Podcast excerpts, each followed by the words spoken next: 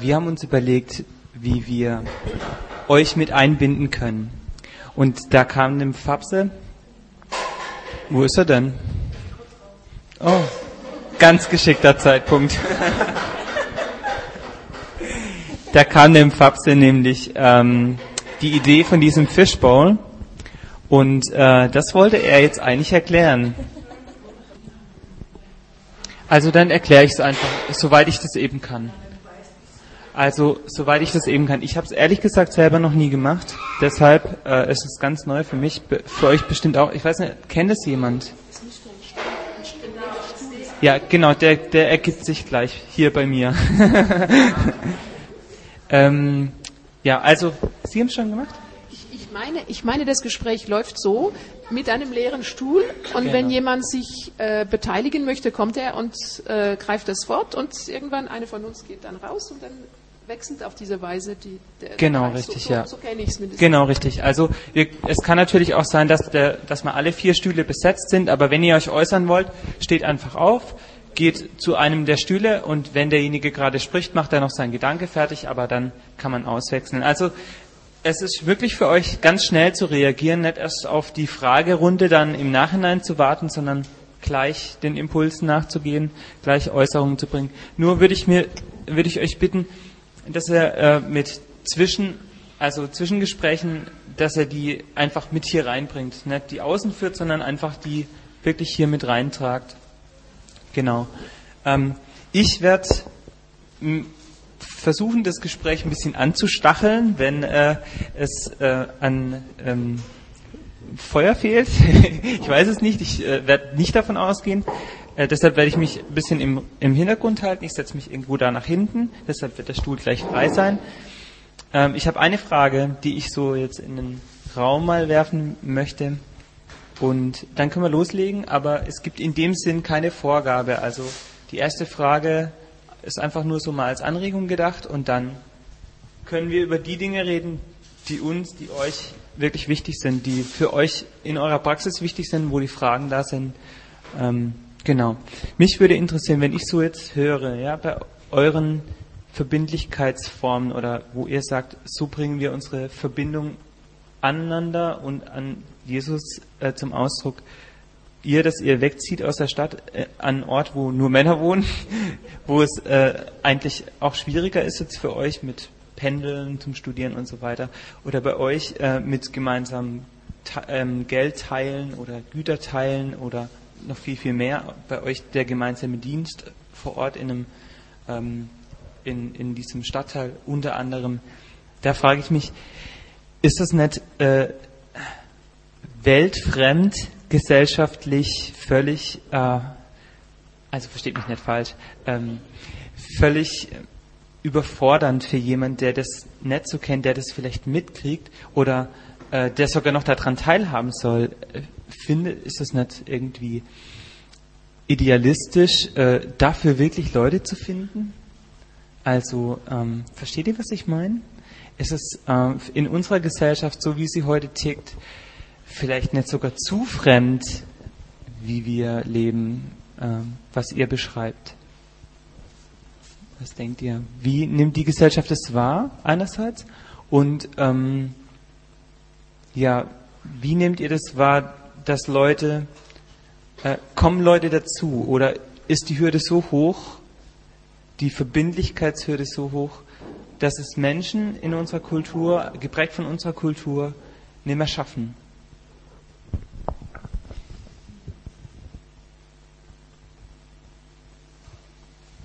Das ist eine hohe Berufung, ne?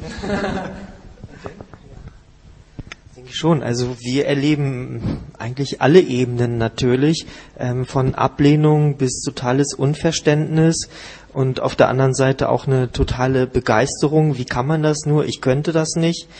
Ähm, ja, ganz unterschiedliche Reaktionen und natürlich für viele ist es sehr befremdend. Bei uns einmal äh, mehr durch unsere Nähe auch an den Leuten, die Gott nicht kennen. Ich habe das im Film gesehen, da sind eben die meisten, haben überhaupt nichts mit Kirche zu tun, das über Generationen schon. Ähm, Im Gegenteil eben dieser ganze atheistische Geist, der da auch herrscht, so Gott gibt es nicht, das ist immer sehr schnell da. Und dann ist natürlich so eine Lebensform für viele auch fremd und theologisch kommen wir da auch nicht so sehr weit. Aber durch äh, unsere Transparenz und ähm, ja, unsere Nähe einfach zu den Leuten und dieses soziale Engagement, sage ich mal, ähm, erreicht dann doch den einen oder anderen. Es sind keine Massen, keine erwecklichen Züge ähm, in dem Gebiet, aber das ist schon unser äh, Ziel auch, da die Leute zu erreichen. Ja. Wenn ich gleich direkt nachfragen darf, wie sieht es mit Nachwuchs aus? Also lassen sich Leute auch, also Leute so sehr davon begeistern, dass sie sagen, ja, so eine krasse Verbindlichkeit, die mache ich mit. Also biologisch läuft das schon mal ganz gut. Bei meiner Frau und mir. Ähm, ansonsten, ja, ist ganz interessant. Also bekommen öfter Anrufe, Mails oder so aus aller Herren Länder, sage ich mal. Ähm, letztes Jahr ist eine Frau aus Thailand dazugekommen, die ein paar Jahre in Thailand war. Jetzt haben wir gerade eine Anfrage aus Hongkong und so. Also es gibt auf der Welt verteilt doch Leute, die sich dafür berufen fühlen.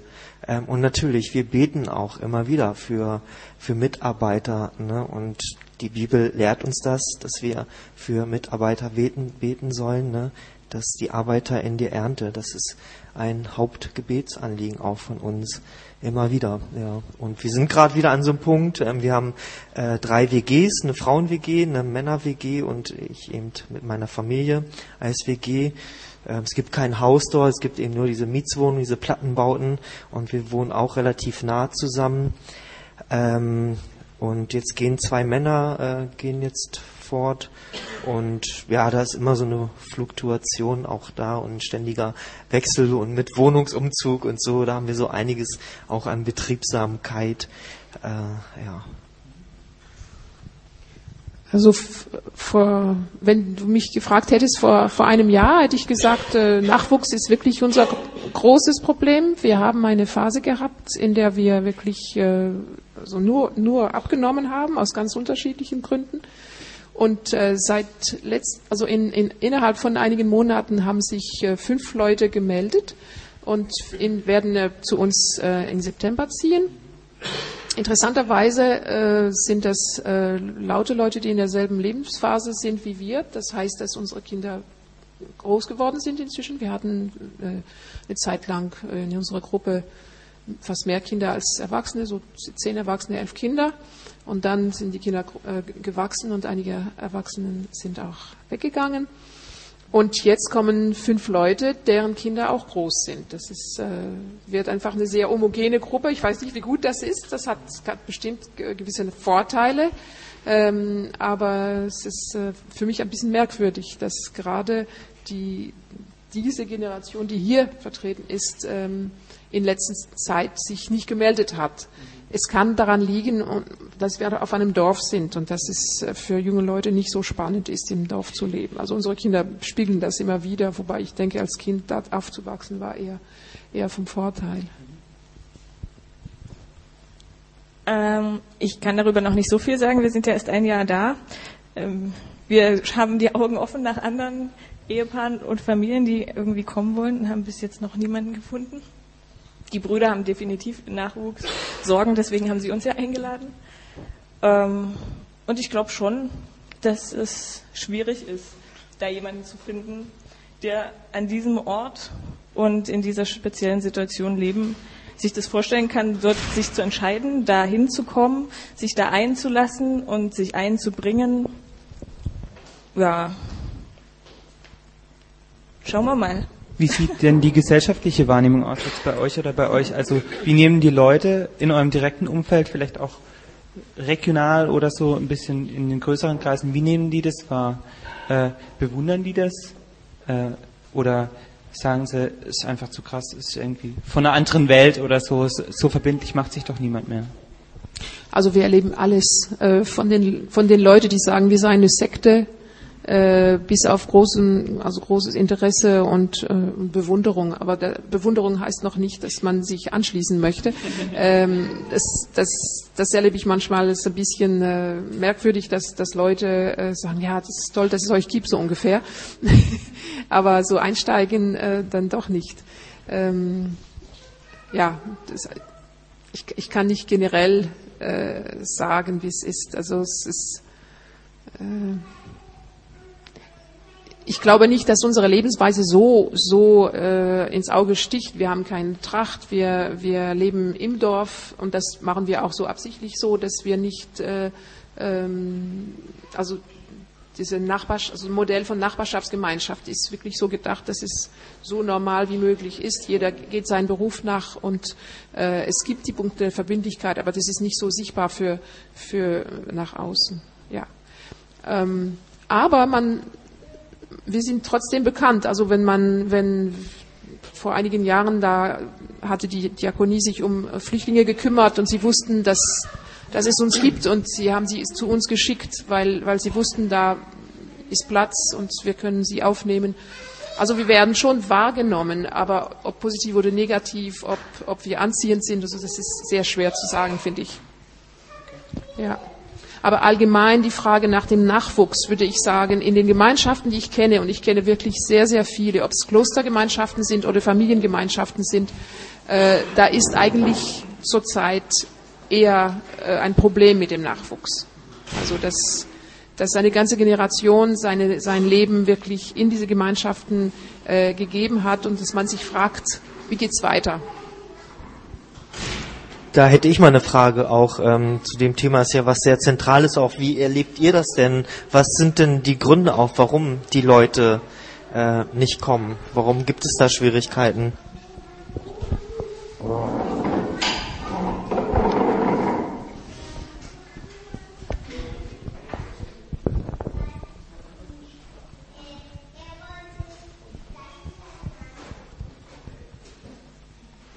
Prognosen. Also ich, ich würde sagen, unsere Gesellschaft ist, ist überhaupt nicht auf, also für mich ist ein Paradox. Wir haben eine Gesellschaft, wo, wo eindeutig Gemeinschaft äh, nötig ist. Also diese Bilder sind ganz, ganz eindeutig. Menschen äh, gehen zugrunde, wenn sie nicht in Gemeinschaft leben, glaube ich. Ähm, aber dieses Bedürfnis ist einfach nicht, äh, nicht, nicht, wird nicht wahrgenommen als, als solches. Der Individualismus ist einfach äh, so stark, dass man das äh, nicht merkt. Also ist ganz interessant. Ähm, darf ich ganz kurz mal? Ja, danke. Ähm, der Spiegel hat gerade in seiner aktuellen Ausgabe eine Umfrage gemacht, ähm, wie, wie 20 bis 35-Jährige gerne leben möchten. Und ich glaube, ich habe leider die genaue Zahl nicht mehr im Kopf. Ich glaube, es waren 70 Prozent derer, die befragt wurden, äh, haben dann angegeben, dass ihre derzeitige Beziehung lebenslang sein wird. Also ihre derzeitige Beziehung zwischen 20 und 35 wird lebenslang sein. Ob die jetzt einen Trauschein kriegen oder nicht, ist ja mal dahingestellt. Aber ähm, noch zusätzlich wollten sie im Durchschnitt zwei Kinder. Also äh, ich finde es total spannend, das einerseits wahrzunehmen, wie du das gesagt hast, Marie-Noël. Ähm, es ist offensichtlich auch, ähm, es ist offensichtlich Bedarf da. Und andererseits frage ich mich, wird die Scheidungsrate dann in 20, 30 Jahren gesunken sein und die Kinder, der Kinderdurchschnitt gestiegen? Ich bezweifle es. Also, weil da ist eben noch diese andere, die andere Tendenz, nämlich die zum sehr stark betonten, vielleicht sogar radikalen Individualismus. Ähm, deshalb bleibt, ich, finde ich das sehr, sehr spannend. Das ist sehr, wie hast du es genannt? Paradox. Ja, genau. Also nehme ich auch so wahr. Ich wollte auch auf die Frage äh, antworten oder versuchen. Ähm, und zwar, ich wollte auch das unterstützen, was du gesagt hast, Marienwell. Also ich glaube, dass das äh, dass ein ganz großes Bedürfnis nach Verbundenheit gibt. Also das, wir reden ja hier von Verbindlichkeit und Verbundenheit und wie das eine aus dem anderen entsteht und wie die zusammenhängen. Und ich glaube, das ist ein ganz normales menschliches Bedürfnis nach Verbundenheit, dass man Gemeinschaft erlebt mit anderen Menschen. Ähm, ich glaube, der Mensch ist so angelegt. Also das, davon reden wir im christlichen Glauben ganz viel. Und ähm, ein, ein Zeichen für mich sind also diese sozialen Netzwerke, also StudiVZ, MeinVZ, Facebook und so weiter, wie die alle heißen. Also das ist ja eine ganz große, da verbindet man sich ja. Ich weiß nicht, ob ihr, wie ihr das kennt.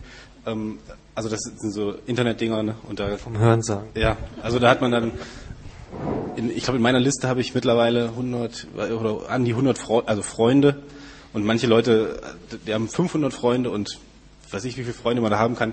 Aber also da ist so ein ganz großer Wunsch nach Verbundenheit und ich glaube, dass ähm, die, die, dass, dass wir nicht mehr wissen oder dass wegen dem Individualismus wir nicht mehr wissen, wie wir zu dieser Verbundenheit hinkommen und dass diese, dass wir ähm, irgendwie so ein bisschen hoffen müssen, ja, es muss passen. Irgendwie muss es passen. Wir wissen nicht, also eine Beziehung oder vielleicht auch eine Ehe, die muss passen. Wenn sie nicht passt, ja, dann war es da irgendwie der Falsche, da hat es nicht gepasst, das war Pech. Also wir suchen auch irgendwie nach dem Glück, sodass es dann passt. Aber wir sind nicht mehr bereit, diese Verbindlichkeit einzugehen, wo wir auch durch Täler durchgehen und wo wir sagen, ähm, ähm, äh, auch wenn die Gefühle nicht stimmen, auch wenn es schwierig ist, auch wenn Konflikte da sind, bleiben wir einander und erleben durch diese Täler durch dann äh, Verbundenheit. Am Ende vielleicht wieder. Also ich glaube, dass wir nicht bereit sind, die Verbindlichkeit mitzu oder wir in der Gesellschaft das ein Problem ist, die Verbindlichkeit mitzubringen, um die letztlich an die Verbundenheit ranzukommen. Aber ich glaube, dass, dass die, der, die Sehnsucht nach Verbundenheit in jedem Menschen verwurzelt ist oder drin ist.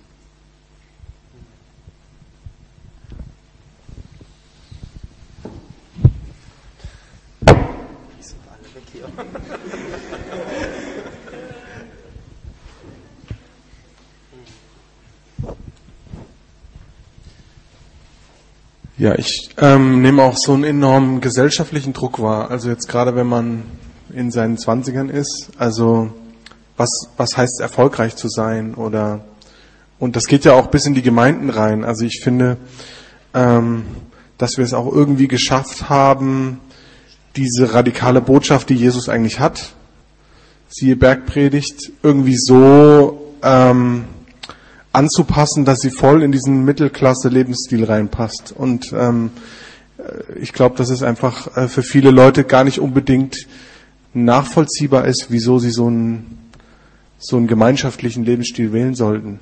Also auch wenn es sich zum Teil fasziniert, aber ähm, ich denke, unsere Gesellschaft und ähm, lebt uns was anderes vor. Also es geht darum, erfolgreich zu sein, es geht darum, was aus sich zu machen. Und ähm, ja, also ich denke, ich sehe da eben ganz viel auch Not in den Gemeinden, ähm, ja, weil wir uns so arrangiert haben. Also weil wir eigentlich ähm, uns mit der Gesellschaft arrangiert haben und eigentlich keine Kontrastgesellschaft mehr leben. In den meisten Fällen. Also es ist natürlich schwierig, das so zu verallgemeinern. Genau. Ja, das passt auch zu dem, was der Markus ja heute früh gesagt hat. Das hat mich sehr beeindruckt, dass man, jeder ist auf der Suche nach seiner Berufung. Also es wird ja ganz stark überall gepredigt, auch so aus meinem Hintergrund. Man muss immer gucken, wo will Gott mich haben, was ist vielleicht mein Platz. Und das ist natürlich schwierig in der Gemeinschaft. Ne? Also ist natürlich, da muss man eigentlich seinen eigenen Weg so finden. Und das ist sicher ein Problem heutzutage.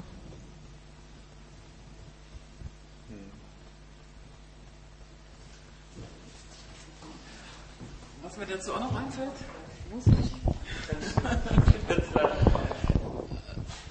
Heute Morgen hatten wir es ja schon mal von den Einzelkindern, die ja überall so entstehen. Ich habe so den Eindruck, dass auch ganz schwierig ist, Konflikte als ganz normales, lebensbegleitendes etwas überhaupt wahrzunehmen. Also für viele ist ein Konflikt zu haben, bedeutet, es ist was falsch. Dass es aber absolut dazugehört, wird für die ganzen Einzelkinder schon mal überhaupt gar nicht wahrgenommen. Die haben selten Konflikte, die auf, auf Augenhöhe laufen. Ähm, Partnerschaften gehen ruckzuck auseinander. Man kriegt eben auch, Hollywood spielt's vor, irgendwelche Leute verlieben sich und zack ist der Film zu Ende. Es geht ja nie weiter. Und ähm, in der Gemeinschaft wird es immer Konflikte geben. Es ist immer wahnsinnig viel Kompromiss ähm, nötig. Und ähm, das wird gar nicht mehr oft geübt zu Hause. Das ist unpopulär im Prinzip, sich, sich wirklich auseinanderzusetzen, wenn dann so mit, mit, mit dem Fernsehen im Hintergrund, was es dann aufnimmt und dann irgendwie in der Republik herumschallen lässt. Ähm, aber ja, es wird immer als, als Fehler wahrgenommen. Also ein Konflikt bedeutet, ist irgendwas nicht in Ordnung. Das ist der eine Punkt. Das, denke ich, ist, ist ein sehr großes Hemmnis, überhaupt sich in eine Gemeinschaft einzuklinken.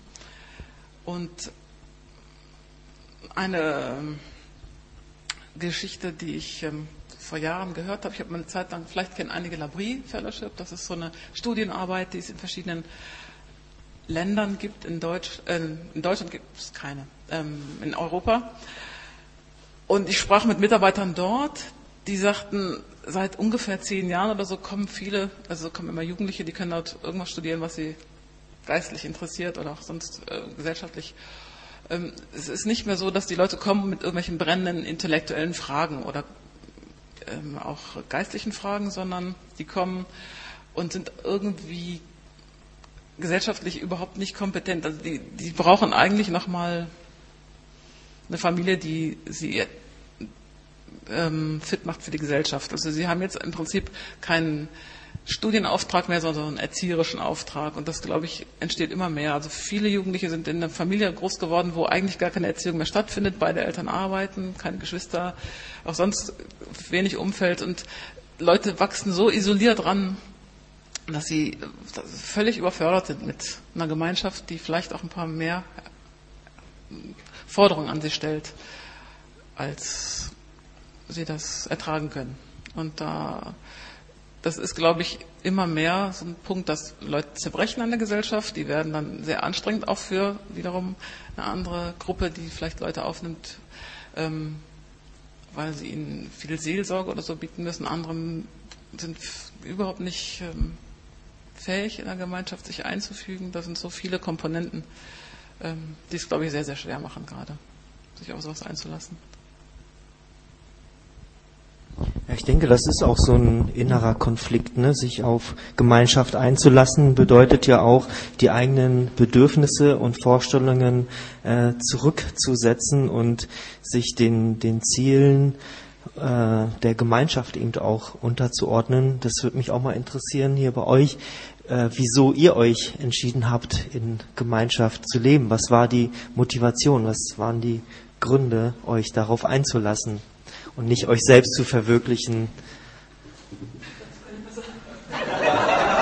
Das würde mich auch mal interessieren. Ich als deine Frau. genau. Ähm, nee, das war bei mir auch eine ganz bewusste Entscheidung. Ich habe ähm, nach ich habe bei meinen Eltern gelebt, bis ich 21 war, ähm, habe die Ausbildung gemacht und habe dann für drei Jahre alleine in einer für mich größeren Stadt gelebt und hatte ähm, wenig Kontakte und hatte meine eigene Wohnung. Und ich habe gedacht, wenn du jetzt so noch zehn Jahre weiterlebst, dann wirst du eine alte, griesgrämige, engstirnige, vielleicht nicht unbedingt Jungfer, aber auf jeden Fall wirst du komisch. Und, ähm, und da habe ich gedacht, also das will ich auf gar keinen Fall. Und deshalb lief das bei mir ganz bewusst ab, dass ich gesagt habe, ich habe so eine Jüngerschaftsschule dann gemacht ähm, mit sieben Frauen auf einem Zimmer. Das war sehr cool. Das war dann das Kontrastprogramm. Wir haben uns extrem gut verstanden, erstaunlicherweise. Und jetzt lebe ich seit ähm, zwölf Jahren in Gemeinschaft, genau. Und auch als Ehepaar haben wir in Gemeinschaft gelebt, gleich nach der Hochzeit und haben auch als haben in Erfurt vor fünf Jahren ähm, diese Gemeinschaft gestartet ähm, und haben eine Singlefrau zu uns in die Wohnung genommen. Also wir mögen das und also es war bei mir ganz bewusst, weil in meinem Elternhaus ähm, war es auch so, dass Konflikte so nicht ausgetragen wurden. Also das kannte ich nicht. Es wurde eher so unter den Tisch gekehrt. Und ich konnte mal ganz schlecht nur Spannungen aushalten. Und ähm, wie ich dann so in christlicher Gemeinschaft gelebt habe, also sprich richtig in einer WG, ne, so mit allem, da habe ich auch gemerkt, ähm, äh, wir sind alle fromm, ähm, aber wir sind eben trotzdem, es kriselt eben trotzdem. Und das war aber für mich richtig heilbringend, nicht nur irgendwie so, ein, so eine sozialromantische Vorstellung zu haben, jetzt haben wir uns alle ganz dolle lieb, ne, weil wir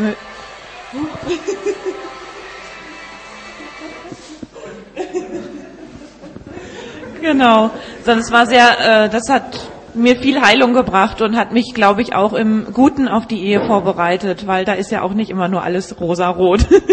und genau, ja, es war gut. Das finde ich eigentlich so eine interessante Frage, dass hier noch viel mehr Leute nach vorne kommen müssen. Äh, äh, einfach mal das Positive zu betonen. ja, mal halte ich einen kurzen Vortrag.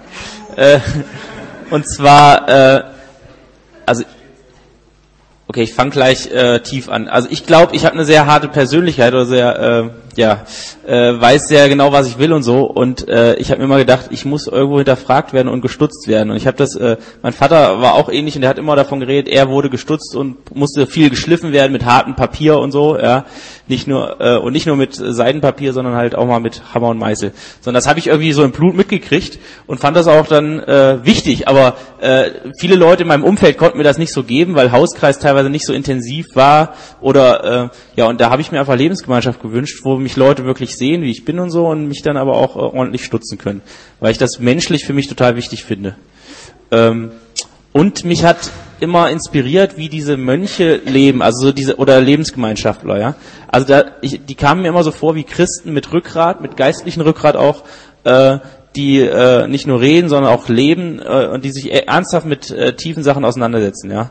Und äh, was so manch anderer Prediger, der da vorne auf der Kanzel stand, äh, von dem äh, ich das nicht so erwartet habe. Also irgendwie haben die Leute mich emotional ins Herz, im Herzen angesprochen, die Leute aus Lebensgemeinschaften, was manche Prediger nur auf meiner geistlichen Antenne bekommen haben, äh, hinbekommen haben.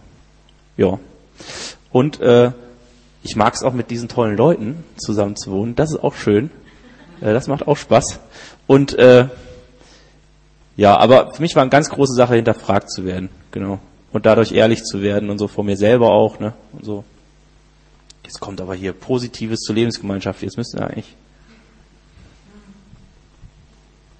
Ja, ich kann das nur unterstreichen. Also auch den Punkt, du sagtest, Hauskreis und Gemeinde oder Gottesdienst, das war dir nicht genug, irgendwie auch ein Stück weit. Und ähm, dann dachte ich auch, also mir ging das auch so, dass ich dachte, da kann ich immer noch so ein Stück weit eine Rolle spielen. Also so zweimal die Woche irgendwie nett zu sein und irgendwie fröhlich zu wirken und so, das geht ja noch. Aber so den ganzen Tag und morgens früh und immer von anderen erlebt zu werden, habe ich gemerkt, das ist halt was anderes. Aber ich wollte auch irgendwie dieses Echte. Also ich wollte unbedingt beides und ähm, ich will damit nicht sagen, dass alles andere unecht ist. Das darf man jetzt so rum nicht verstehen, genau. Aber für mich, also mich hat mein Herz ganz eindeutig in diese Richtung gezogen und genau, das auch bis jetzt nicht bereut.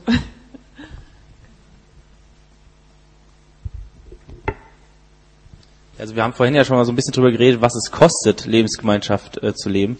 Deswegen finde ich, äh, ja, okay, ich sag's zum dritten Mal, aber sorry, aber deswegen finde ich die Frage so gut, was bringt uns eigentlich Lebensgemeinschaft hier? Ne? Dazu Das habe macht ich eine schön. passende Antwort. Und zwar, das habe ich auch von den Brüdern äh, gelernt, als ich damals bei denen schon Zivildienst gemacht habe. Ähm, äh, wenn man zusammen in einer Gemeinschaft wohnt und lebt, hat man die Möglichkeit, äh, hat man vielleicht einen, einen größeren Wirkungsgrad, als wenn man nur alleine handelt.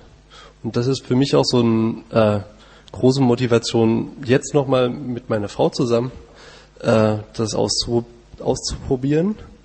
Nicht Bruder zu werden, sozusagen, sondern das als Ehepaar dann auch nochmal zu versuchen. Ähm, also ich glaube jetzt nicht, dass dadurch, dass die alltäglichen Sachen wie Wäsche waschen oder abwaschen irgendwie, dass die jetzt äh, gabenorientiert verteilt werden, irgendwie, dass man dadurch mehr Freiraum erhält. Aber man hat äh, grundsätzlich einfach erstmal einen größeren Rückhalt in, der, in, der, in einer Gemeinschaft.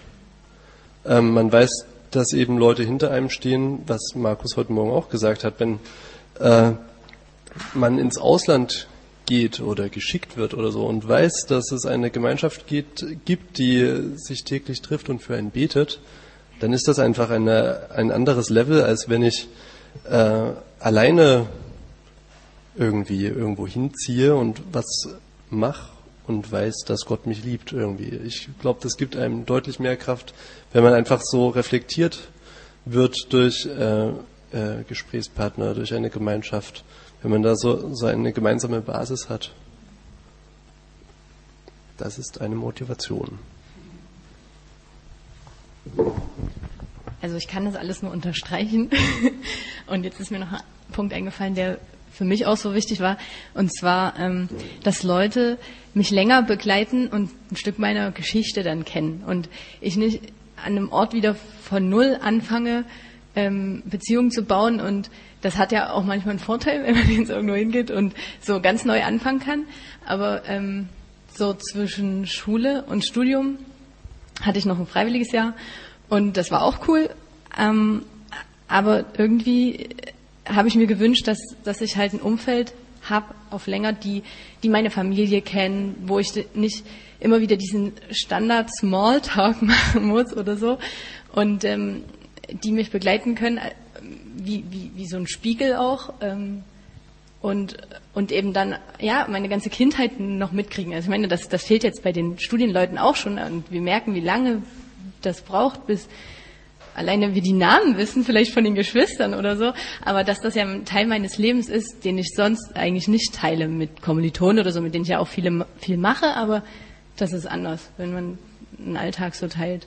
Und wenn man zusammen, also weil wir ja eben so über die SMD uns kennengelernt haben, wenn wir zusammen ähm, Projekte machen wollten oder so, haben wir es einfach auch erlebt, wie cool das ist, so kurze Wege zu haben, in der WG irgendwie schnell abzusprechen, so jetzt müssen wir noch das und das planen. Ähm, das, ja, das war viel unkomplizierter, als ständig so organisatorische Treffen anzusetzen und sich so auf so ein ähm, ja, ähm, Arbeitsniveau zu treffen, statt so ein Leben zu teilen. Also genau, deswegen begeistert mich das.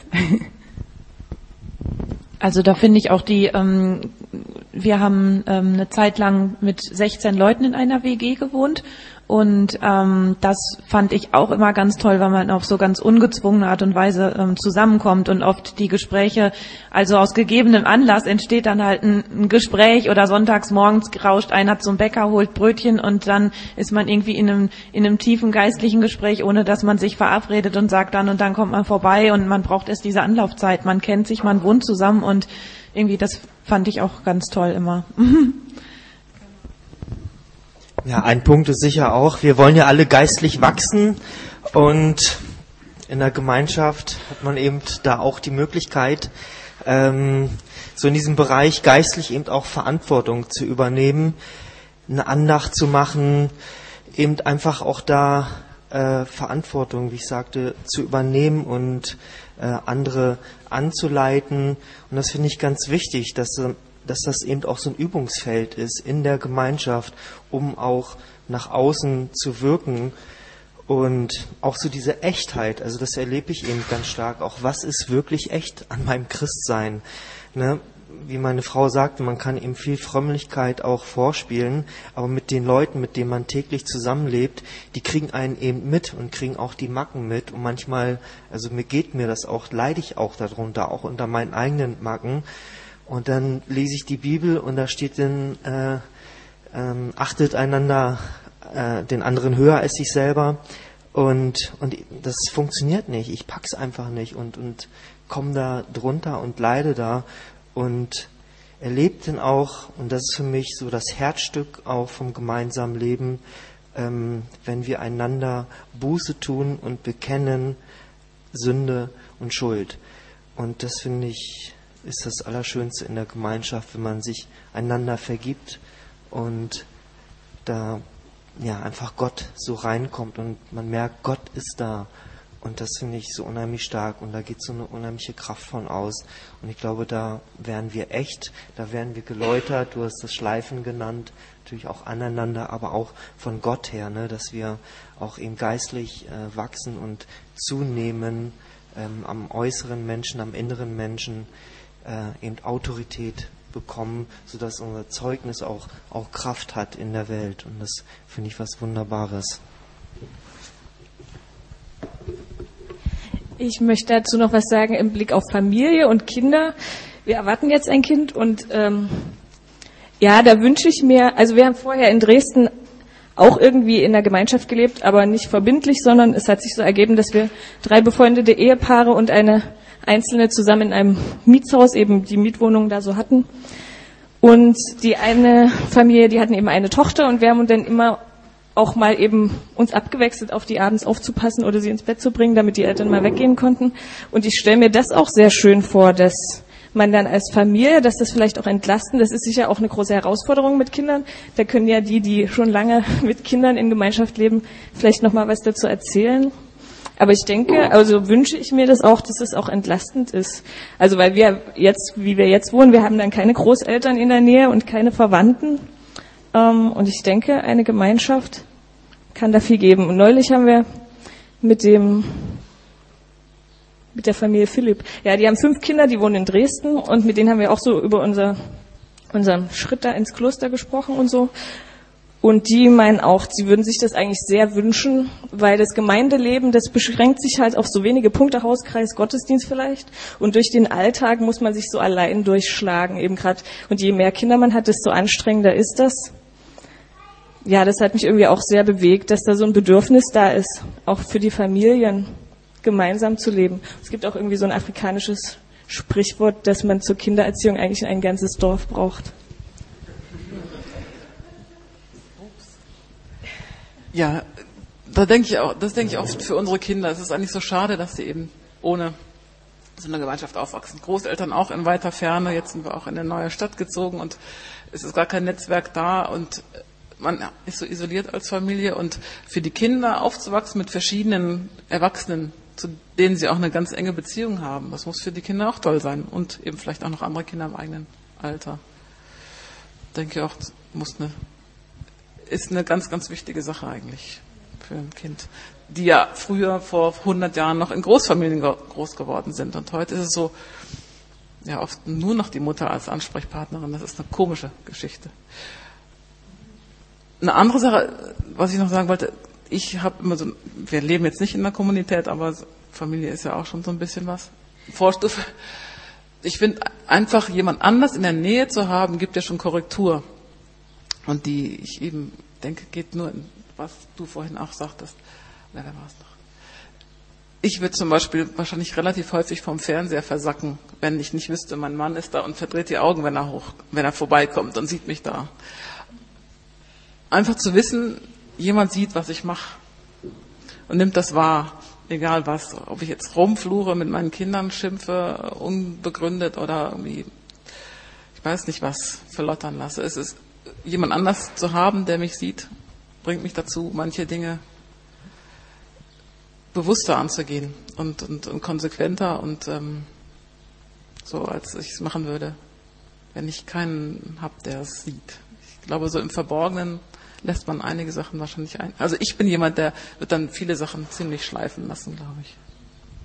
Ja, es ist so eine Sehnsucht nach integrem Leben, finde ich. Äh, einerseits, dass man auch äh, in, sein, in seiner Beziehung zu Gott viel integrer wird, äh, viel ehrlicher wird, weil man, wenn man, ja, man, man betet eben dann zum Beispiel regelmäßig oder viel äh, leichter regelmäßig, wenn man in einer Gemeinschaft betet. Das geht mir so, weil ich bin nicht so der stille Zeittyp und durch unser regelmäßiges Abendgebet äh, fällt es mir ein ganzes Stück leichter, weil mir nicht mehr die Last so äh, weil, weil ich nicht mehr die, die Verantwortung und habe, dass mich jedes Mal dafür entscheiden zu müssen, weil das ist einfach, das gehört zu der Verbindlichkeit, dass wir eben gemeinsam abends beten. Und das ist irgendwie leichter gemeinsam zu beten, wenn ich weiß, die ganzen anderen Leute machen sich jetzt auch auf und wir treffen uns, als wenn ich jedes Mal alleine mir überlegen müsste, äh, mache ich das lieber jetzt oder dann oder lese ich erst nochmal Zeitung und das fällt mir persönlich einfach so schwer. Ich bin da nicht so der, ein regelmäßiger Typ. Da ist diese Verbindlichkeit in einer, in einer Gemeinschaft, finde ich, was, äh, ja, das stärkt einen da und das unterstützt da unheimlich.